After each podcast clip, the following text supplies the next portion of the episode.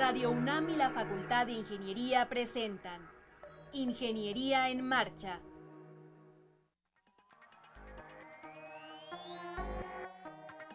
Un espacio dedicado a la divulgación del quehacer de la Facultad de Ingeniería. Ingeniería en Marcha. Le informamos sobre las innovaciones tecnológicas y de investigación. Orientamos en temas de autoconstrucción. Presentamos la cultura y las artes. Y compartimos nuestras victorias en el deporte. Ingeniería en Marcha. Un programa pensado para vincularnos con usted. Ingeniería en Marcha.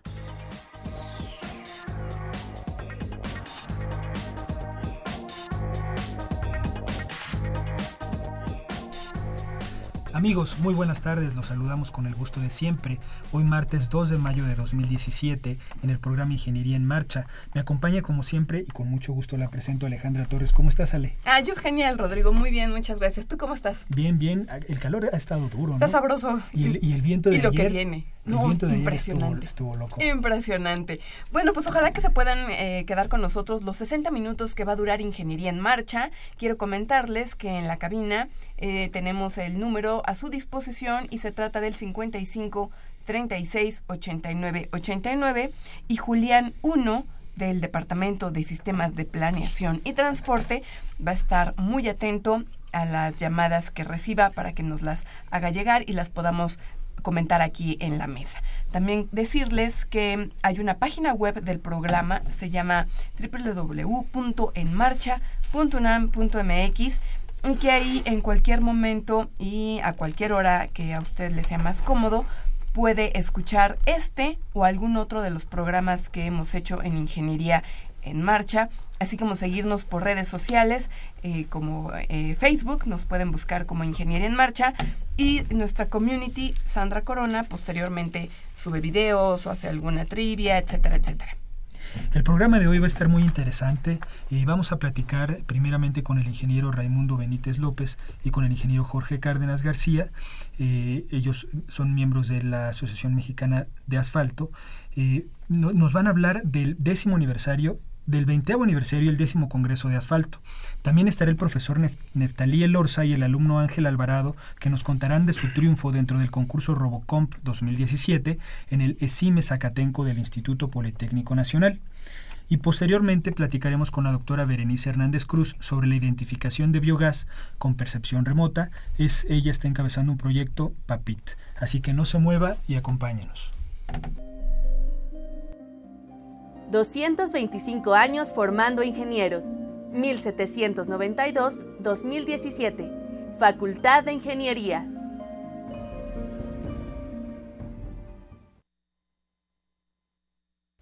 Estás en Ingeniería en Marcha. El programa radiofónico de la Facultad de Ingeniería. Si deseas escuchar el podcast del día de hoy y los de programas anteriores o descargar el manual de autoconstrucción, entra a nuestra página www.enmarcha.unam.mx.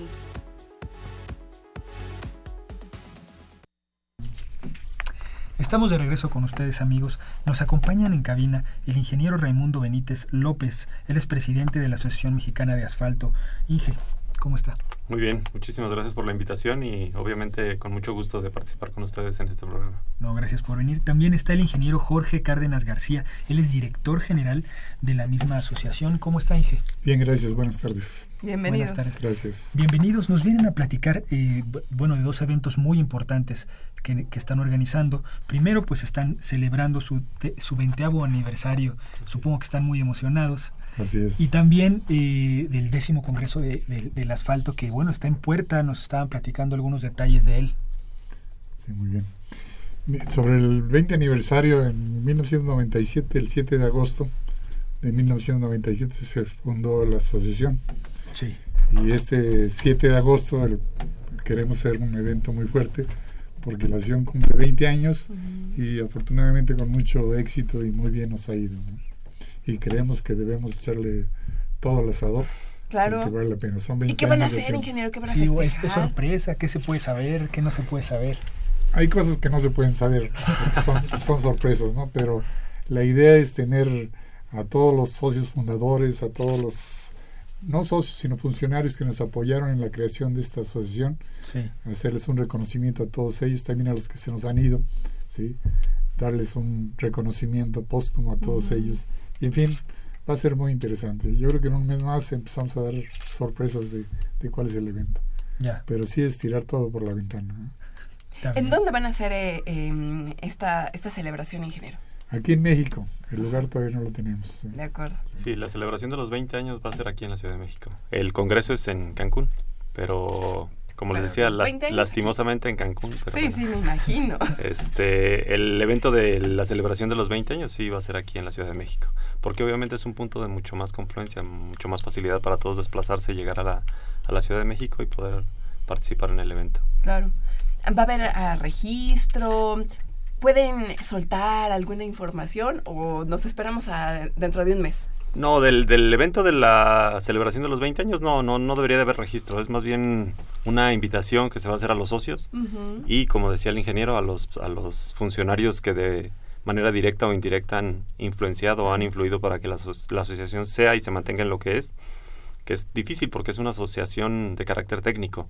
Y entonces complicado que sea una asociación civil y que sobrevivamos tantos años, ¿no? Claro. Porque ya es un periodo largo de Claro. 20 años que se ha mantenido, incluso ha tenido buena, buen reconocimiento a nivel tanto nacional como centro y sudamericano, ¿no? ¿Cuántos agremiados eh, tienen? Arriba de 400, son como 430 o 450 agremiados. Son socios de empresa. Ah, Exacto. Sí, no, no- no socios. Son como 100 socios individuales y los demás son socios de empresa. Que eso le da fortaleza, ¿no? Claro. porque las mismas empresas ayudan a todo el desarrollo técnico. ¿no? Desde luego. Estamos, eh, tenemos eh, ocho comités técnicos ¿sí? que están formados por los mismos Miembros. miembros de los socios, ¿no? los directivos, los técnicos de cada de las empresas Sí. participan en esos comités técnicos buscando mejorar el desarrollo tecnológico de los asfaltos. Ok. Y respecto al Congreso, eh, ¿cuáles son las fechas? Eh, Ok, respecto al Congreso, sí, hay, hay dos, dos eventos muy importantes en esa misma semana. Eh, nos vamos a eh, enlazar con un seminario internacional de la Asociación Mundial de Carreteras, que viene y organiza en México con an- auspicio o apoyo de, de la Asociación Mexicana del Asfalto el- un seminario internacional eh, de pavimentos igual, el lunes y martes de la semana del 21, y ve- del 21 al 25 de agosto. Ellos Sí. tomarán el día 21 y 22 para este evento y a partir del 23, 24 y 25 es las fechas para el Congreso de la Asociación Mexicana del Asfalto. Y esto les decía, obviamente, lastimosamente en Cancún. Espero que no se vayan a molestar por la sede, pero Sí, ¿verdad? No, yo no creo que vayan a recibir quejas, ¿verdad? Al contrario. eso espero, que no sea queja, que al contrario quieran participar mucho más, ¿no? ¿Cuál es el tema de este congreso? El tema central del Congreso es la preservación de los pavimentos, porque eh, me imagino que en la vez anterior que ya habían estado con ustedes aquí, parte de la- del personal de la asociación, les comentaron que la asociación cambia de, de mesa directiva cada dos años, es un periodo bienal. Sí. Y entonces cada, cada bienio se asume un reto nuevo, una, una, mate- una met- meta nueva para trabajar. Sí. Y en esta, en esta ocasión, en este bienio, obviamente el, el punto central es la preservación de los pavimentos. Desafortunadamente, en México, como en muchas áreas de Latinoamérica, la conservación y preservación de los pavimentos no está muy a la par con lo que significa esto, ¿no? Generalmente estamos haciendo intervenciones en pavimentos que ya tienen fallas y eso no es una preservación o una conservación, es una reparación de pavimentos, ¿no? Claro. Y eso no nos deja que crezcamos en la red vial que tenemos y en la conservación de esa red vial que tenemos. El tema entonces de aquí es preservar los pavimentos. Y hay muchísimas tecnologías que nos sirven para preservar pavimentos en esta parte especial, los flexibles, que es el área de los pavimentos asfálticos, en la cual nos vamos a estar enfocando en, esta, en este evento. Eh, ¿Cómo está eh, esta cuestión de la convocatoria? ¿A quiénes están invitando? Y respecto a los trabajos técnicos, ¿qué tipo de trabajos están recibiendo? Ok, la compra abierta. Este, se hace lo más incluyente posible. Sí. Nosotros tenemos vinculación con dependencias de gobierno, Secretaría de Comunicaciones y Transportes, Colegio de Ingenieros, Cámaras de la Industria de la Construcción y eh, con la Asociación Mexicana de Vías Terrestres. Entonces, a través de ellos vinculamos y difundimos el evento para hacer que participe la mayor parte de la gente. Obviamente, tienen un trato por decirlo de alguna manera, preferencial los que son socios de la asociación, porque tienen una cuota preferencial al momento de la inscripción. Es la única diferenciación que se hace, ¿no? Todos están abiertos a la, participación, solamente sería la única diferenciación. Y los temas, eh, existen seis temas ligados a este tipo de, evento. El primero es los asfaltos, que es el core business de la asociación. Las mezclas asfálticas, obviamente. La estructuración del pavimento. Eh, las capas de rodadura, el control de calidad y el impacto ambiental que puede generar todo este tipo de, construcción en, en, el medio ambiente que nos envuelve. ¿no? Ok. Se van a presentar alrededor de 30 trabajos. ¿sí? 30 ponencias en, con duración de 20, 30 minutos cada una de ellas, además de tener cinco magistrales que serán dados tanto por técnicos nacionales como internacionales, que nos, dan una eh, plática sobre las innovaciones tecnológicas principalmente. Y de eso hacemos una selección de los trabajos recibidos que se presentarán. Los que no logremos presentar, lo, lo haremos a través del sistema pósters. ¿no? Si alguien está interesado en enviar algún trabajo, ¿a dónde se dirige? ¿Cuáles son las fechas de recepción? Sí, bueno, ya estamos en el límite. Quedaría esta semana nada más para recibir trabajos. Ok. Resúmenes de los trabajos. Claro. Eh, lo pueden consultar en nuestra página web, que es www.amac.org.mx. Que es www.amaac. Así es. .org org.mx. ¿Sí? O al teléfono 5606-7962 de la Ciudad de México. Ok. Y para acudir al, al seminario internacional y al, al, congreso, ¿sí se necesita registrar o hay...? Sí, se puede registrar, ¿no? Inclusive eh, tenemos una aplicación en los móviles. móviles para celular.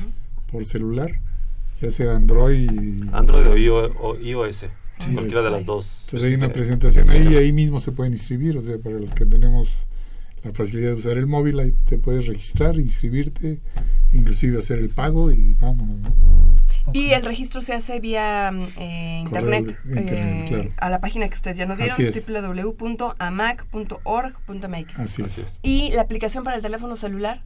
AMAC. solamente se llama AMAC y es libre, es, gratis en, cualquiera de los dos sistemas, Android, Android o iOS. Se baja la aplicación y a través de la aplicación pueden encontrar eh, la agenda de la asociación durante todo el año, el calendario, eh, los diferentes cursos y seminarios, que de eso se trata esto, ¿no? De divulgar el conocimiento a través de, estos cursos y seminarios. Eh, tenemos un evento de, con estudiantes el próximo mes de octubre también. También van a encontrar información ahí en la aplicación. Y obviamente, como dice el ingeniero, de los dos eventos que están por llevarse a cabo, en, uno en la Ciudad de México y el otro en Cancún. Eh, la aplicación permite que se haga la preinscripción, en caso de que no se quiera hacer la, el, el registro completo, se puede hacer un preregistro o se puede hacer incluso el pago a través de vías electrónicas este, para conseguir complementar el, el registro. Ok. Em, seguramente cuando ustedes van a alguna otra entrevista, algún eh, programa de radio, a lo mejor les hacen la misma pregunta y creo que ustedes los han de tener un poco hasta al copete con eso, pero como ciudadanos de repente, por cualquier parte que uno se desplace de la Ciudad de México, siempre vemos baches, hoyos, lo que sea. ¿Por qué pasa eso? ¿No es bueno el pavimento?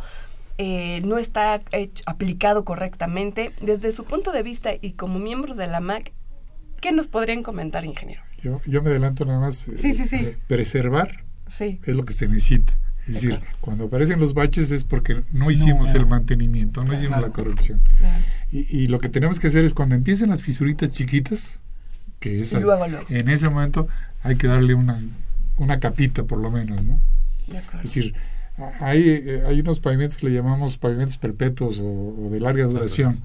Sí, pero no es que lo pongas ahorita y dentro de 20 años den, sino que hay que dar el mantenimiento. Es igual que tu casa, ¿no?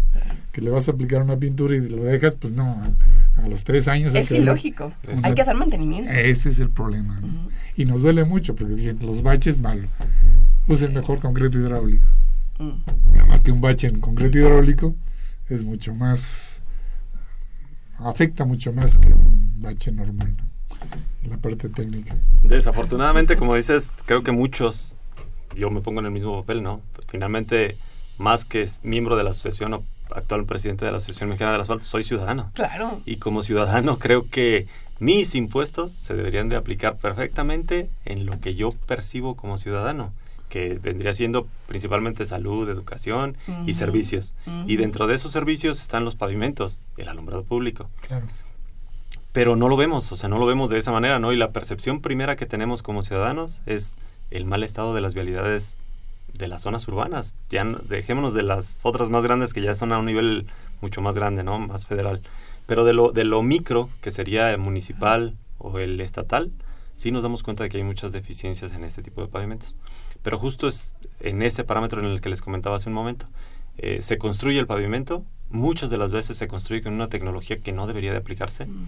Y no es que digamos que todo tiene que ser de asfalto, mentira. O sea, debe haber zonas que son forzosamente de concreto y deberían de aplicarse de concreto. Mm.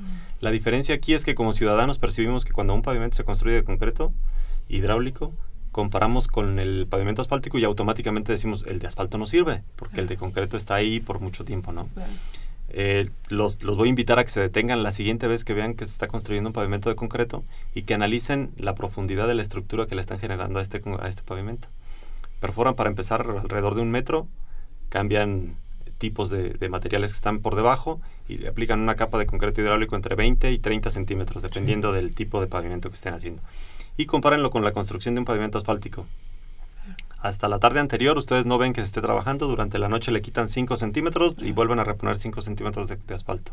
Obviamente en la mañana pues, es un pavimento nuevo, en muy buen estado y se puede transitar perfectamente, pero toda la estructura que está abajo es la misma. Y eso, el daño que tenía el pavimento asfáltico arriba es provocado porque la estructura ya no es suficiente para la carga a la cual se le está sometiendo. Esto significa que si yo le pongo otra vez 5 centímetros nuevos, voy a volver a fallarlos. Y los vuelvo a fallar a veces en un periodo de tiempo muy corto o mucho más corto del que yo predije que debía de, durar. ¿Por qué? Porque muchas veces como ciudadanos conocemos las calles que tienen problemas de baches o de tránsito y, las evitamos.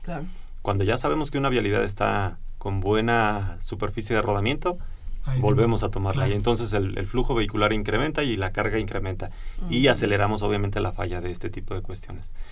La verdad es no es que la tecnología sea mala, no es que esté mal aplicada, aunque sí debería de ponerse un poquito más de atención en la calidad de las cosas que se aplican para, para este tipo de cuestiones. ¿no? No, necesariamente y creo que sí la, conserva, la conservación sobre todo debería de hacerse en tiempo y en forma y eso significa pues no esperarme a que tenga falla el pavimento para conservar. Conservar significa intervenir antes de que esto llegue para prolongar el tiempo de vida útil de los pavimentos. Yo creo que si lo aplicáramos un poquito, veríamos la mejora porque ahorraríamos muchísimo en lo que estamos invirtiendo, porque no es lo mismo colocar una capa de un centímetro sobre la superficie del pavimento existente que retirar cinco y colocar cinco. Así en una matemática y una aritmética muy simple, no es lo mismo. Es mucho menos costoso y es mucho más el tiempo de vida útil de esto. Y además el tiempo que se tiene que... Eh, Intervenir, obstruir la vialidad. Exactamente, detienes una, una calle, la cerraste, la eh, colonia que tiene que, que, padecer esos cortes de vialidad, no, pues ya están se todos... Vuelve un relajo. ¿no? Pues sí, se vuelve un relajo, Rodrigo, la verdad. Ahí sí, ahí sí le llevamos una ventaja al concreto hidráulico, ¿no? Porque cualquier intervención en un concreto hidráulico son meses. Sí, sí. Y, y, una intervención, como les platicaba hace un momento, en la tarde todavía no viste nada y al día siguiente en la mañana cuando vuelves a transitar ya está pavimentada nueva la vía, ¿no? es, eh, es, mucha rapidez de la aplicación, pero hay que tenerle sus consideraciones y no excedernos en el en la manipulación y el uso de este tipo de, tecnologías. Sí, claro. Eh, vamos a recordarle a nuestros escuchas las fechas importantes. Eh, el límite para recepción de trabajos, entonces... Esta semana. Es esta semana. El viernes de esta semana. Viernes, 5 de mayo. Viernes 5 de mayo ya no ya se cierra la convocatoria para recepción de trabajos y después el congreso será del 21 al 25. Del 21 al 25 de agosto, una semanita en Cancún. Una semanita en Cancún, a aburrida. Nadie, a nadie le cae mal. Pero van a trabajar, ¿eh? Sí, sí, no, desde luego, desde luego. Bueno, hay una llamada de, de Xochimilco, Fernando Almanza nos dice, las calles de la Ciudad de México, el 80% deben de estar no pavimentadas y debe de ser de tierra y piedra. ¿Qué les parece esta idea? Le gustaría saber la opinión de nuestros invitados rápidamente. esa es una referencia de la red vial nacional. A nivel nacional, a nivel federal, más del 60% de la vialidad es no pavimentada en el país. Entonces tenemos un potencial de crecimiento y de mejora de la del nivel de vida de, la, de las personas muy alto, pero estamos centrados en lo que ya está pavimentado. Entonces queremos, mm, me imagino que lo más cercano es lo más cómodo, ¿no? Entonces obviamente como construcción, pues que no me mueva mucho y en la zona de influencia. Y lo otro es el material recuperado el reciclaje de pavimentos, que es otro tópico de los muchos que se habla en, este, en estos eventos, ¿no? Es un material que tiene un tiempo de vida útil remanente todavía muy grande y que en muchas de las ocasiones lo vemos a las orillas de las vialidades como desecho. Ese material perfectamente se puede utilizar para estas y muchas vialidades que son solamente bases hidráulicas o terracerías, que con una manita de gato y muy poca inversión se podría obtener un pavimento asfáltico que obviamente va a mejorar muchísimo la el tránsito de esas, de esas zonas. Claro. Okay. Pues muchísimas gracias por estar en el programa. Eh, vamos a estar de todas maneras recordando a nuestros escuchas del evento que es muy importante. Creo que tenemos otra llamada, ¿no? Sí, es un comentario rápidamente desde Milpalta. Arturo Ramos Chaparro dice, el peor enemigo de las urbes es el pavimento. Está bien en las carreteras, pero no enfrente de mi casa. bueno, pues está bien. Gracias, Arturo Ramos. Gracias por tu comentario. Claro. Enfrente de su casa. Muchas gracias. Muchas gracias. Gracias, muy amable. Gracias a ustedes. Estás en Ingeniería en Marcha. El programa radiofónico de la Facultad de Ingeniería. Si deseas escuchar el podcast del día de hoy y los de programas anteriores o descargar el manual de autoconstrucción, entra a nuestra página www.enmarcha.unam.mx.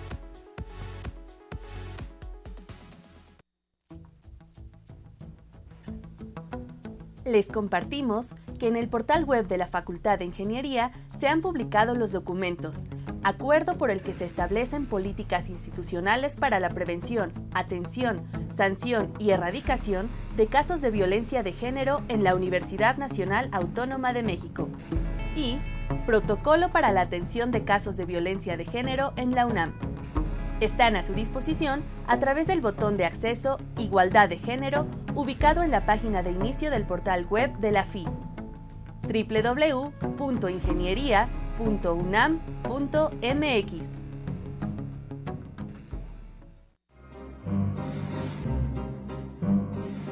Para conocer las novedades editoriales que se publican en nuestro país, no te puedes perder la Feria de los Libros. Escúchalo todos los lunes a las 14 horas por el 860 de AM.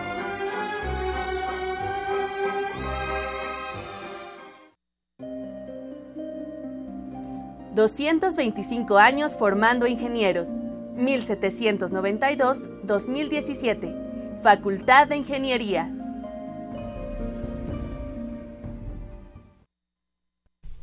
Qué bueno que siguen con nosotros. Eh, les quiero recordar el número telefónico 55 36 89 89. Ahora en la cabina tenemos un vehículo muy bonito, muy original, y lo acompaña también el profesor Neftalí Elorza. Neftalí, ¿cómo te va? Bienvenido.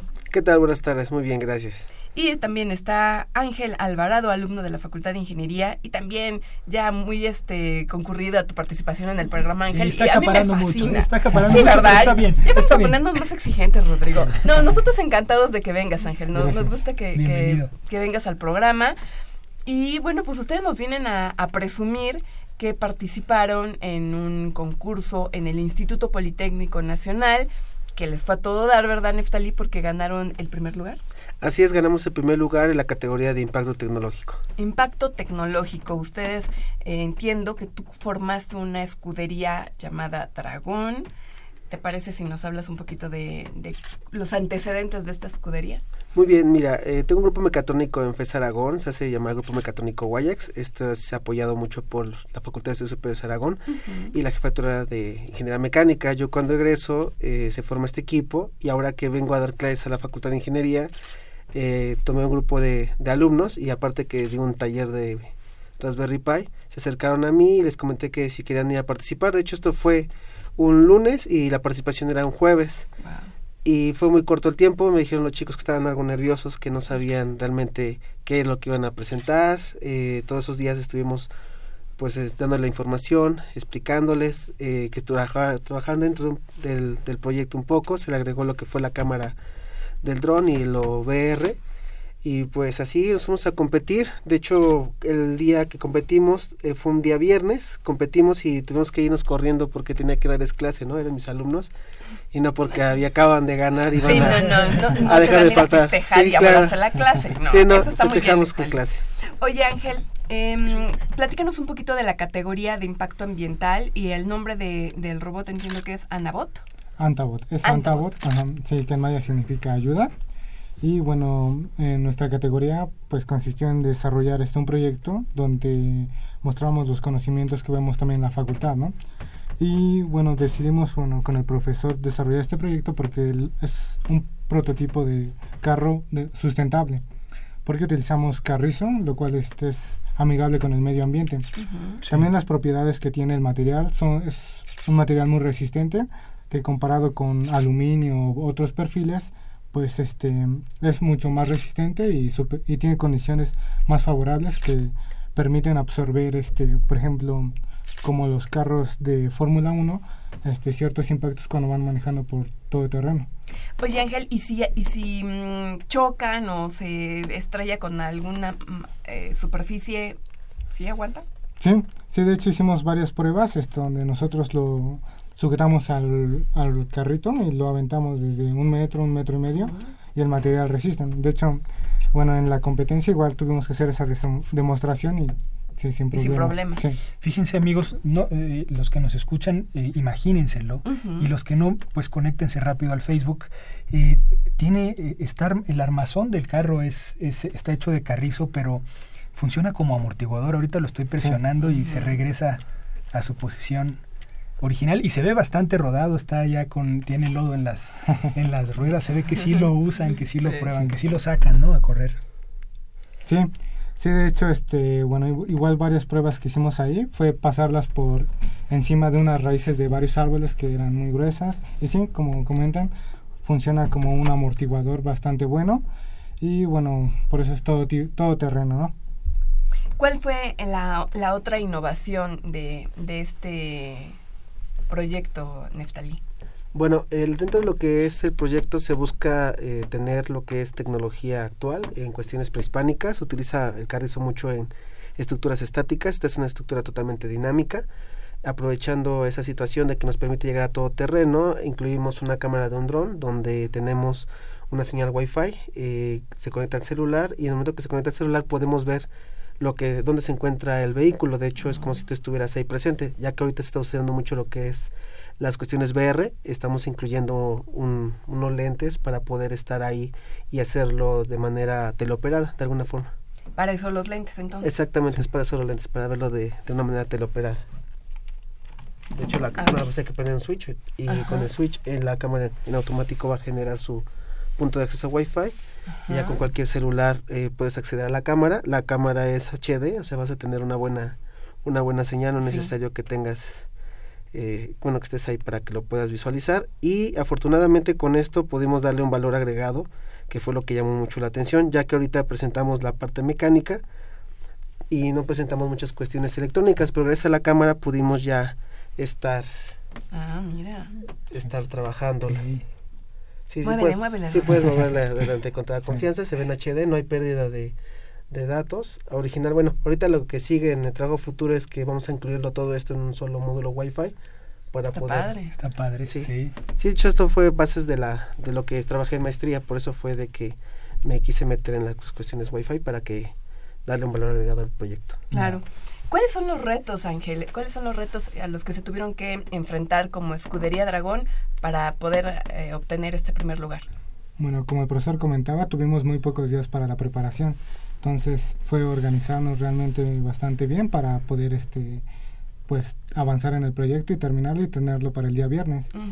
Igual ya ahí este, en la competencia, bueno, tuvimos que organizarnos ahí para la exposición ante el jurado que, que tuvimos y pues em, realmente em, dominar los temas, ¿no? Porque aplicamos muchos conocimientos de las materias de mecánica de sólidos, mecanismos, mm, y aquí va cinemática, entonces pues sí tuvimos que invertir bastante tiempo para que saliera el proyecto. Eh, ¿Cuántos eh, miembros tiene Escudería Dragón actualmente? Pues eh, bueno, actualmente son como 24 personas de Facultad de Ingeniería, pero en total tengo a 60 60 chicos trabajando. Incluyendo los que están en FES. En FES eh, Aragón. Sí, exactamente. De hecho, allá está también el doctor José Antonio Sousa Jiménez, quien nos está apoyando, digamos, fue el tutor donde nos, él nos respaldó para empezar allá. Y ahorita aquí en Facultad de Ingeniería soy yo el que está respaldando a los muchachos. Aparte también estamos en un Maker Space, que es donde nos dan la oportunidad de trabajar, nomás llevamos el material. Eso es gracias a que el maestro Antonio Quirarte nos permite estar trabajando ahí con, en su espacio y no nos cobra y todo eso con esos apoyos, ¿no? Vamos buscando optimizar y más que nada aprovechar lo que tenemos. Claro.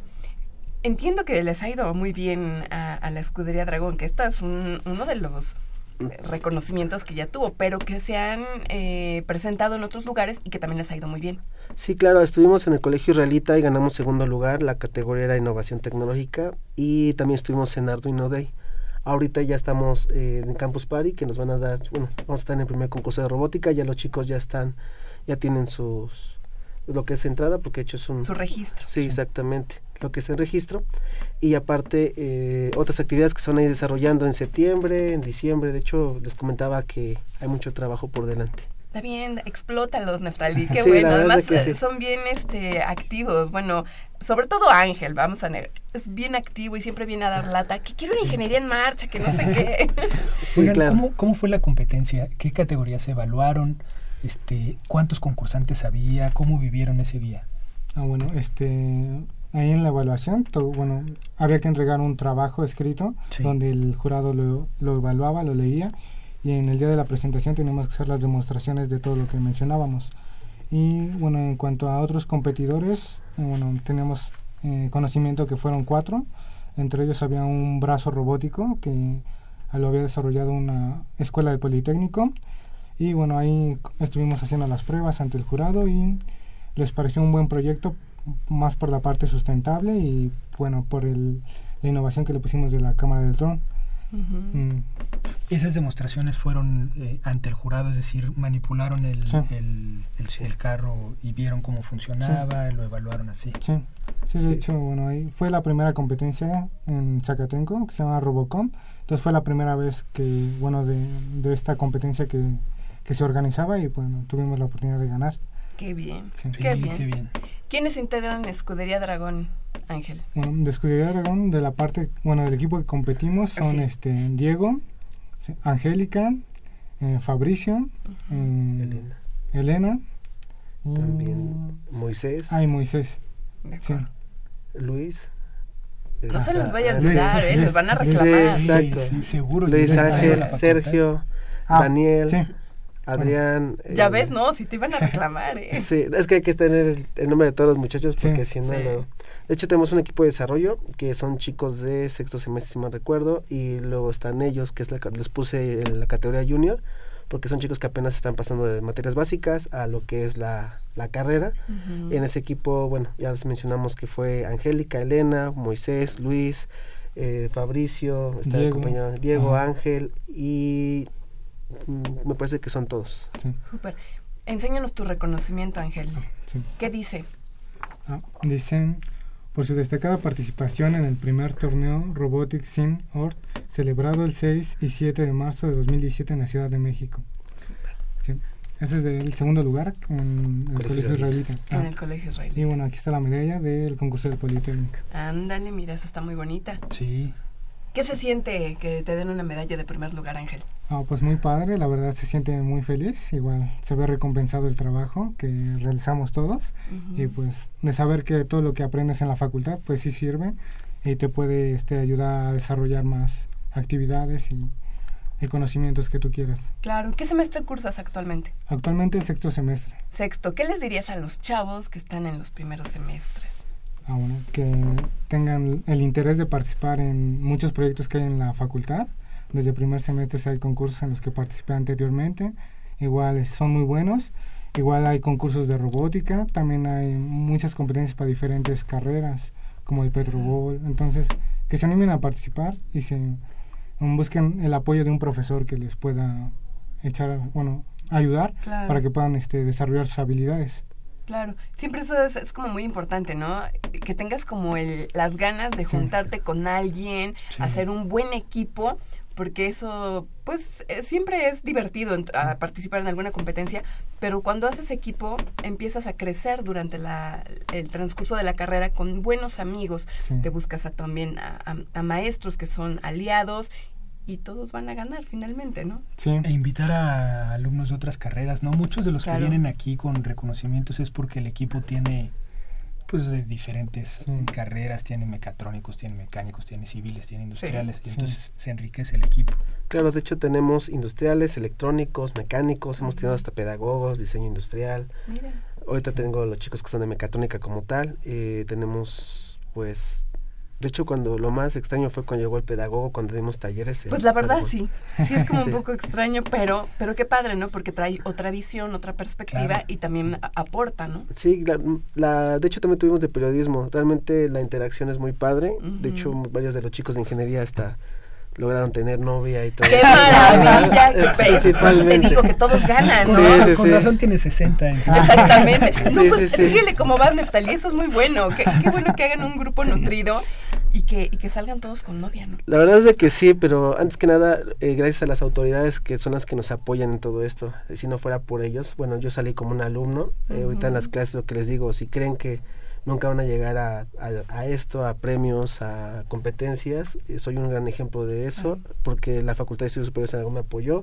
Ahorita el- la Facultad de Ingeniería me dio la oportunidad de dar clase, acercarme a los muchachos, el Departamento de Mecatrónica, que fue quien me dio la oportunidad de dar la materia, el doctor Rocha, eh, mi tutor de maestría también, el doctor Víctor Rosales Villela. Sin ellos creo que todo esto no sería posible, Claro. porque sin ellos son realmente las personas que nos dan la gran responsabilidad de poder estar cerca de ellos y saben de que no vamos a, a llevarlos a cosas negativas, ¿no? sino a algo luego. positivo. Desde Por eso es de que desde que entré dije, pues si quieren ir a competir, vamos. Realmente no era algo nuevo, en la Facultad de Ingeniería no sabía qué se podía, qué no, pero, Pero sin está embargo lo padre. hicimos. Sí, claro, ¿verdad? Y son chicos muy, eh, los veo muy inquietos, pero la verdad es de que al final de cuentas demostraron en ese momento los nervios se fueron y me gustó el resultado. Qué bueno. Pues a nosotros también. Y bueno, Ángel ya sabe que Ingeniería en Marcha es este su casa y que puede venir las veces que, que quiera.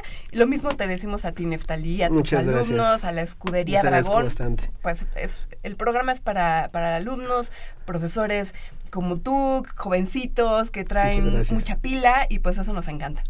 Les agradezco bastante. Nada Eso que agradecer. aquí. Y pues Muchas muchas felicidades. No, gracias. Felicidades. Gracias. Para conocer las novedades editoriales que se publican en nuestro país, no te puedes perder la Feria de los Libros. Escúchalo todos los lunes a las 14 horas por el 860 de AM.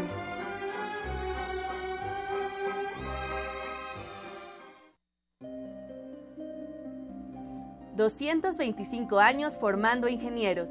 ...1792-2017... ...Facultad de Ingeniería...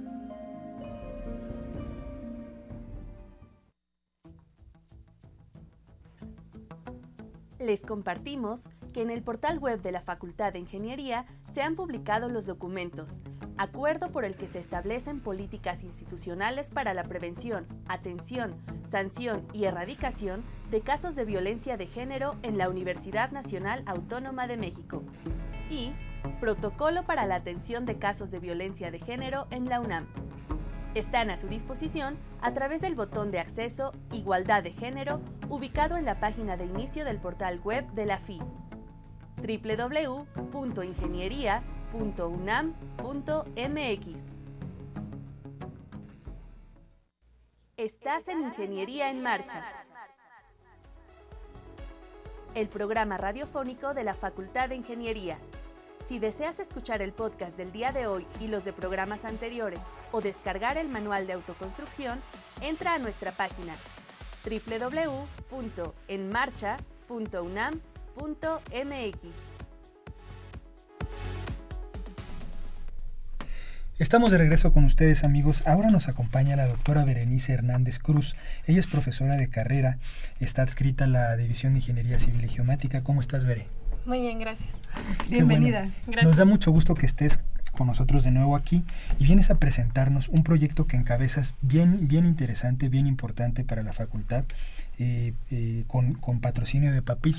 Sí. Eh, que, y, y es un tema pues eh, bien interesante, que es identificación de fuentes de biogás utilizando nuevas tecnologías, ¿no? Como la percepción remota. Sí, así es.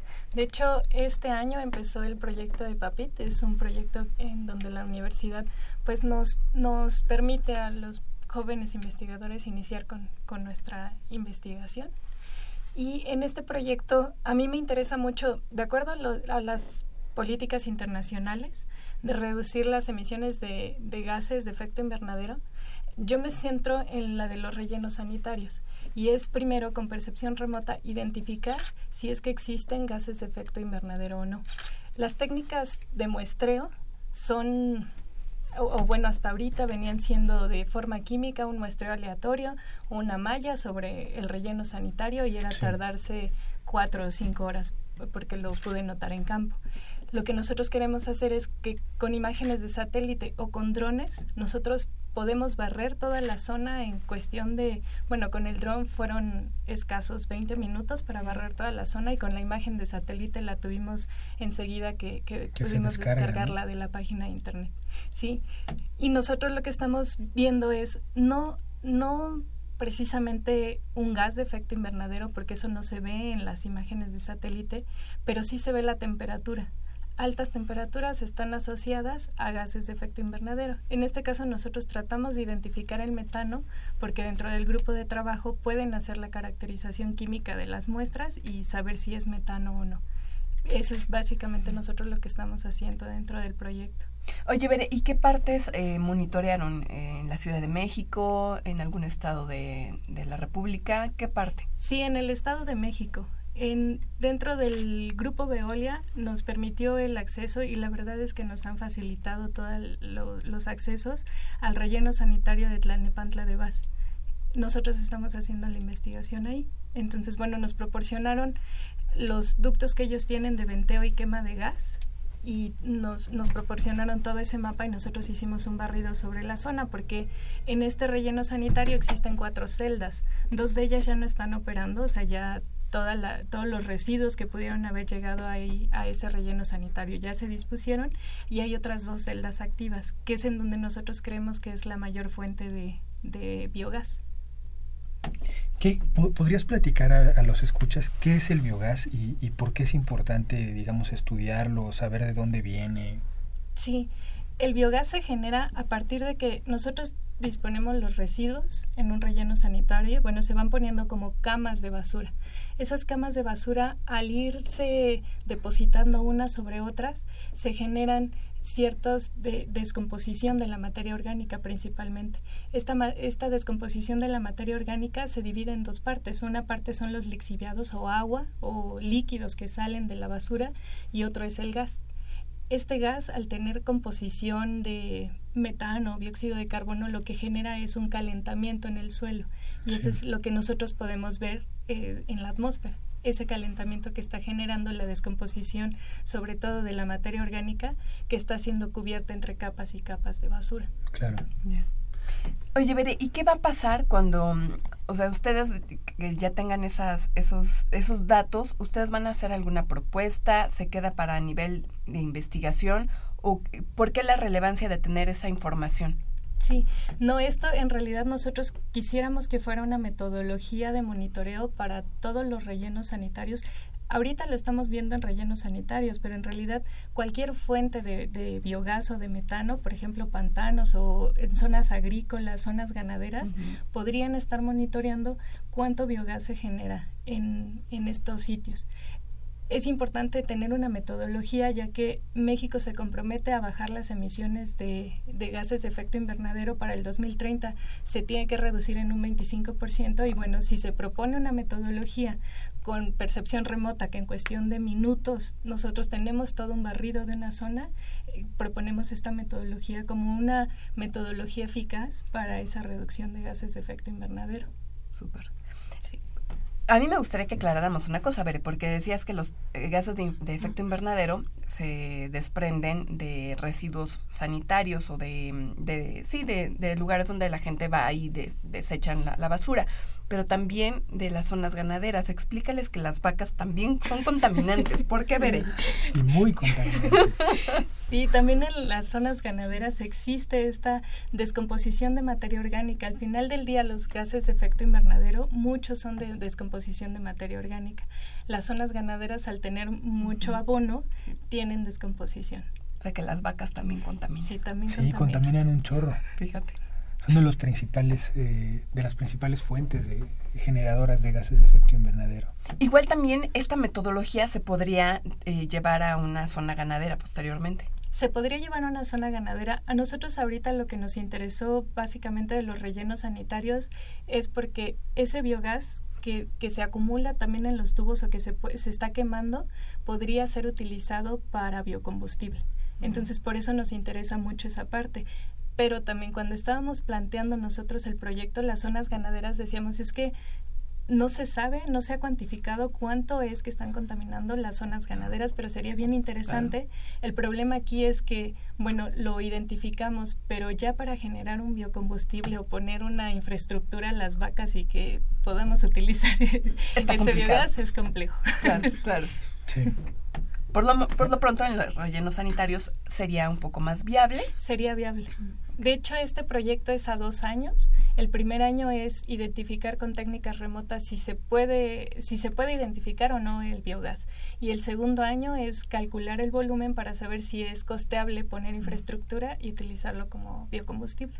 ¿Y cómo van con el proyecto? Este, ¿Cuántos alumnos están participando? ¿Cómo te ha ido? Me ha ido bien, es un poco la presión de sentir que ahora sí yo soy responsable de, de esto, pero nos ha ido bastante bien. Tenemos tres alumnos, uno de geografía y dos de, de geomática haciendo tesis. Okay. Se va a generar un artículo científico en este año y esperemos que si, si trabajamos bien nos aprueben el siguiente año, igual volverían a hacer tres tesis más y otro artículo científico. Sí. Está bien interesante el, sí, claro. el tema. Sí. Además que bueno, la naturaleza también nos ayudó porque el día del paso del satélite, si hay nubes, es imposible utilizar esa imagen de satélite. Entonces es montar toda la, la salida de campo y esperar que no haya nubes para que podamos utilizar la imagen. Pero afortunadamente no hubo nubosidad. Claro, porque si no sale en la foto una nube, ¿no? Sí. Es lo exacto. que ves. Es lo que se ve. Una triste nube. ¿Qué no? Sí. ¿Cómo ves a tus alumnos, Bere? Eh, ¿Los notas muy entusiasmados? Eh, ¿Cómo los percibes? La verdad es que son bastante, incluso eh, como proactivos. O sea, en realidad cuando iniciamos con este proyecto, con esta metodología, teníamos como que una vaga idea de que, bueno, se pueden usar drones, pero de qué manera, o imágenes, pero de qué forma. Uh -huh. Y muchos hicieron una muy buena recopilación bibliográfica de otros artículos en donde pudimos encontrar un algoritmo que nos permitiera a nosotros identificar no el metano, pero sí fuentes de calor que nos hacían referencia a que existían gases. Uh -huh. Sí, no han, han sido bastante aplicados. Qué bien, qué maravilla. sí. Qué bueno, vamos a recordar el número telefónico al auditorio, esperamos sus comentarios, también vía Facebook.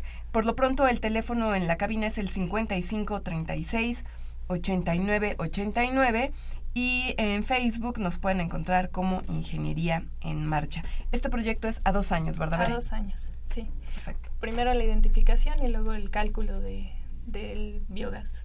Sí. Ah, ¿Estás pensando en, eh, en, hacerlo en otros rellenos? Ahorita con Tlanepantla tienen más que suficiente chamba y van a estar ahí.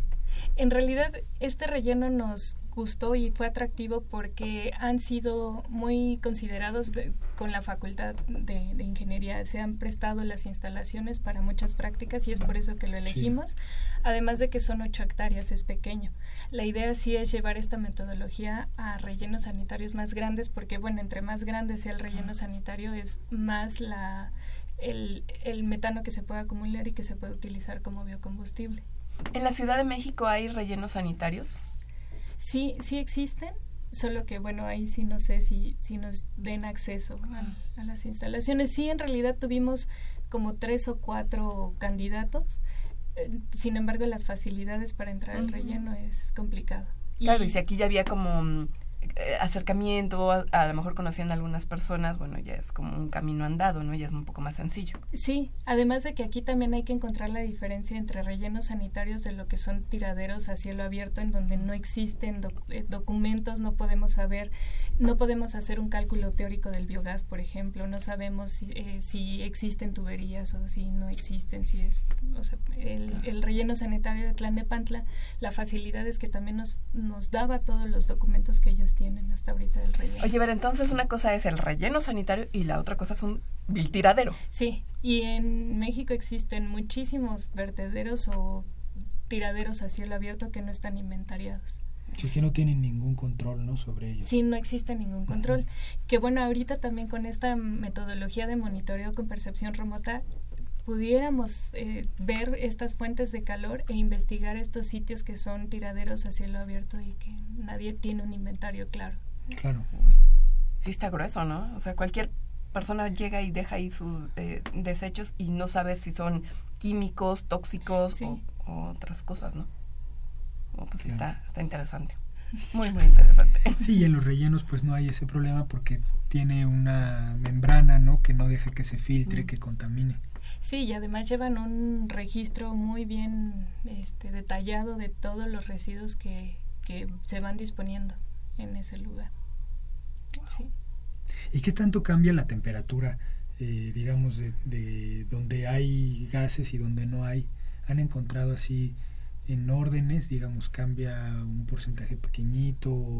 ¿Lo han podido apreciar o están en eso? Pues ahorita con los primeros resultados que nosotros obtuvimos hay al menos 10 grados más dentro del relleno sanitario que en zonas aledañas. Okay. Ahora algo importante aquí es que también al ser Tlanepantla una parte industrial, la industria también genera muchísimo calor. Sí. Entonces nosotros solo en, en, algunos alrededores que hemos encontrado fuente en donde es natural la temperatura son hasta 10 grados. De hecho en el relleno sanitario con imágenes remotas encontramos hasta 45 grados en un sitio. Oh, ¡Qué impresión! Sí. No, pues es elevada. Sí. sí, es elevadísima. Y el, y el dron eh, también hace esto, o sea, digamos, el dron que volar, lo volaron ustedes. Sí, bueno, hay una empresa que ahorita también está colaborando con este proyecto y ellos fueron los que los que volaron el Debe ser padre, cámaras. ¿no? Sí. Ver cómo, cómo hace el recorrido. Sí, Aquí solo uno de los pequeños problemas que nos hemos encontrado con el dron es que cuando está en el aire empieza a calibrar la cámara. Entonces Mm. esas calibraciones empiezan a perder información. Entonces obtenemos una imagen de centímetros de información. El problema es que muchas veces se pierde esa información porque si el viento desplaza al dron, ya no corre sobre esa misma línea y Sí, entonces claro. no tenemos una imagen. Claro. Sí. Pues está súper interesante el proyecto. Sí. Ojalá puedas venir eh, a lo mejor ya el año siguiente, que, que nos digas qué es lo que sigue, ¿no? lo que se está haciendo. Sí, sí, sí, me encantaría mostrarles los resultados. Sí, Pues a nosotros padrísimo. también, Bere. Sí, Esta es tu casa. sí Gracias. muchísimas gracias. Eh, es un tema bien interesante. La doctora Berenice Hernández Cruz, que nos habló de un proyecto PAPIT de identificación de biogás con percepción remota. Bienvenida al programa y las puertas están abiertas. Muchas gracias. Gracias, Gracias. gracias, Bere.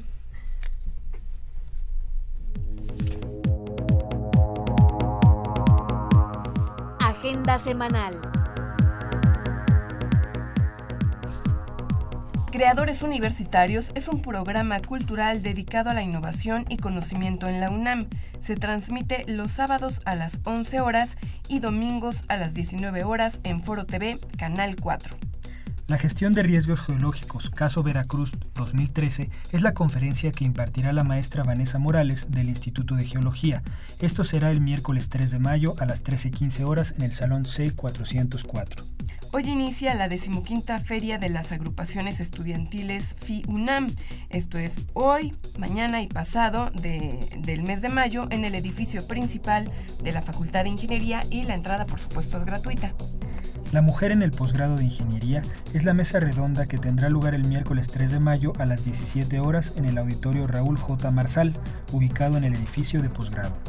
Los esperamos en la presentación de Cuentos para el Encuentro, en la que se contará con la presencia de narradores nacionales e internacionales. La cita es el viernes 5 de mayo a las 14 horas en el Jardín de las Vías de la Facultad de Ingeniería. Bueno, pues ya casi nos queda un, minuto de, programa, Rodrigo. Invitar a la gente que nos escucha, pues a que nos escriba por eh, Facebook o que llame por teléfono y que nos diga qué le gustaría escuchar en el programa, si hay algún tema en especial que le gustaría que, abordemos, pues ya nosotros investigamos quién lo podré de desarrollar dentro de la facultad, ¿no crees? Sí, tiene que tener eh, tiene que mantener ocupada a Sandra Corona para que sí, esté súper al pendiente. Se la pasa eh, chateando de repente. sí, eh, definitivamente es un muy buen canal que nos que nos platiquen qué es lo que quieren escuchar. hay muchos temas que nos faltan por abordar el programa y qué mejor que los escuchas nos lo digan, ¿no? Así es. Bueno, pues nada más nos resta eh, agradecer a todas las personas que nos ayudaron a hacer el programa del día de hoy. Gracias a Pedro Mateos en la producción, en redes sociales, a Sandra Corona, en la página web, a José Luis Camacho y en los controles técnicos a Socorro Montes. Muchísimas gracias, Rodrigo. No, ¿de qué? Nos vemos el martes. Nos escuchamos. Nos escuchamos. Continúen disfrutando de la programación musical que Radio UNAM tiene para todos ustedes. Hasta pronto.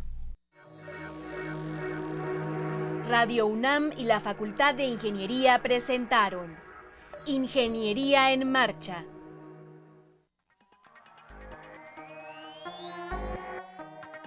Un espacio dedicado a la divulgación del quehacer de la Facultad de Ingeniería.